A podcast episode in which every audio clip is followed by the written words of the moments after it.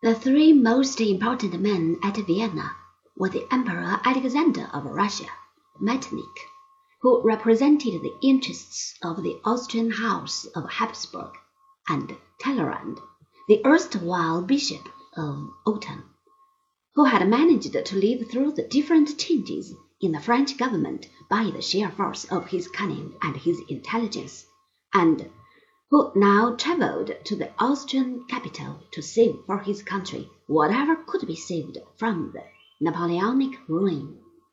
Like the gay young man of the Limerick, who never knew when he was slighted, this unbidden guest came to the party and ate just as heartily as if he had been really invited.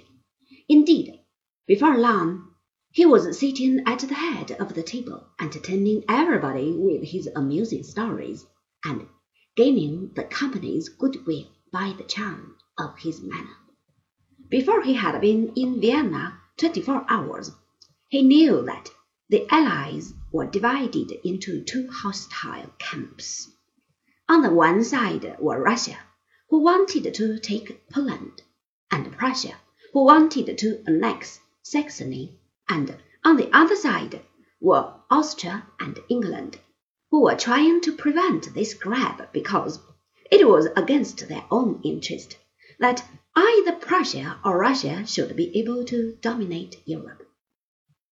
Talleyrand played the two sides against each other with great skill, and it was due to his efforts that the French people were not made to suffer for the ten years of oppression which Europe had endured at the hands of the imperial officials. He argued that the French people had been given no choice in the matter. Napoleon had forced them to act at his bidding. But Napoleon was gone, and Louis XVIII was on the throne. Give him a chance, Talleyrand pleaded, and the Allies, glad to see a legitimate king upon the throne of a revolutionary country, obligingly yielded, and the Bourbons were given their chance, of which they made such use that they were driven out after fifteen years.